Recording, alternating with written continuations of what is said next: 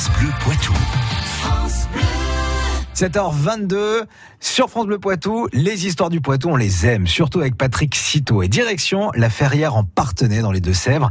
Alors la Ferrière en Partenay où la mairie vient tout juste d'être rénovée et de rouvrir ses portes au public. Après dix mois de travaux, les services de la mairie qui avaient trouvé refuge dans la salle des associations le temps de la réhabilitation ont ainsi pu retrouver leur bâtisse d'origine. Un bâtiment qui a été rénové du rez-de-chaussée à l'étage. L'accueil a notamment fait l'objet d'un relooking complet pour plus de fonctionnalité et de convivialité. La mairie tourne ainsi une nouvelle page de son histoire. Et quelle est l'origine du nom de la Ferrière en Partenay? Alors la richesse de son sol en minerai de fer est à l'origine de cette dénomination, une ressource qui est exploitée bien avant l'ère chrétienne par des fondeurs itinérants.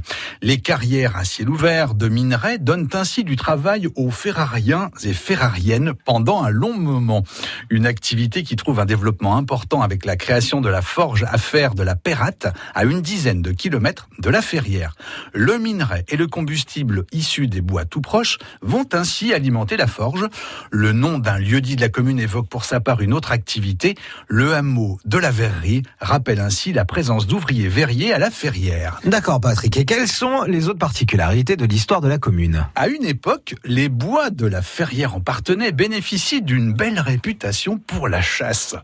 On raconte ainsi que Louis XI, au printemps 1470, ou encore François Ier, en 1543, viennent y chasser.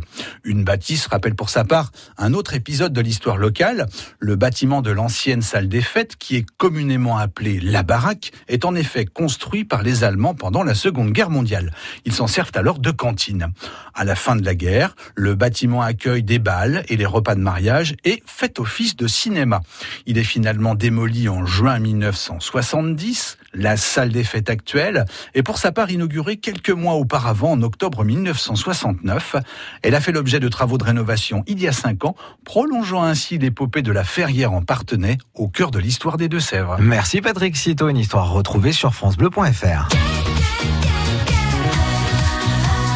France Bleu Poitou.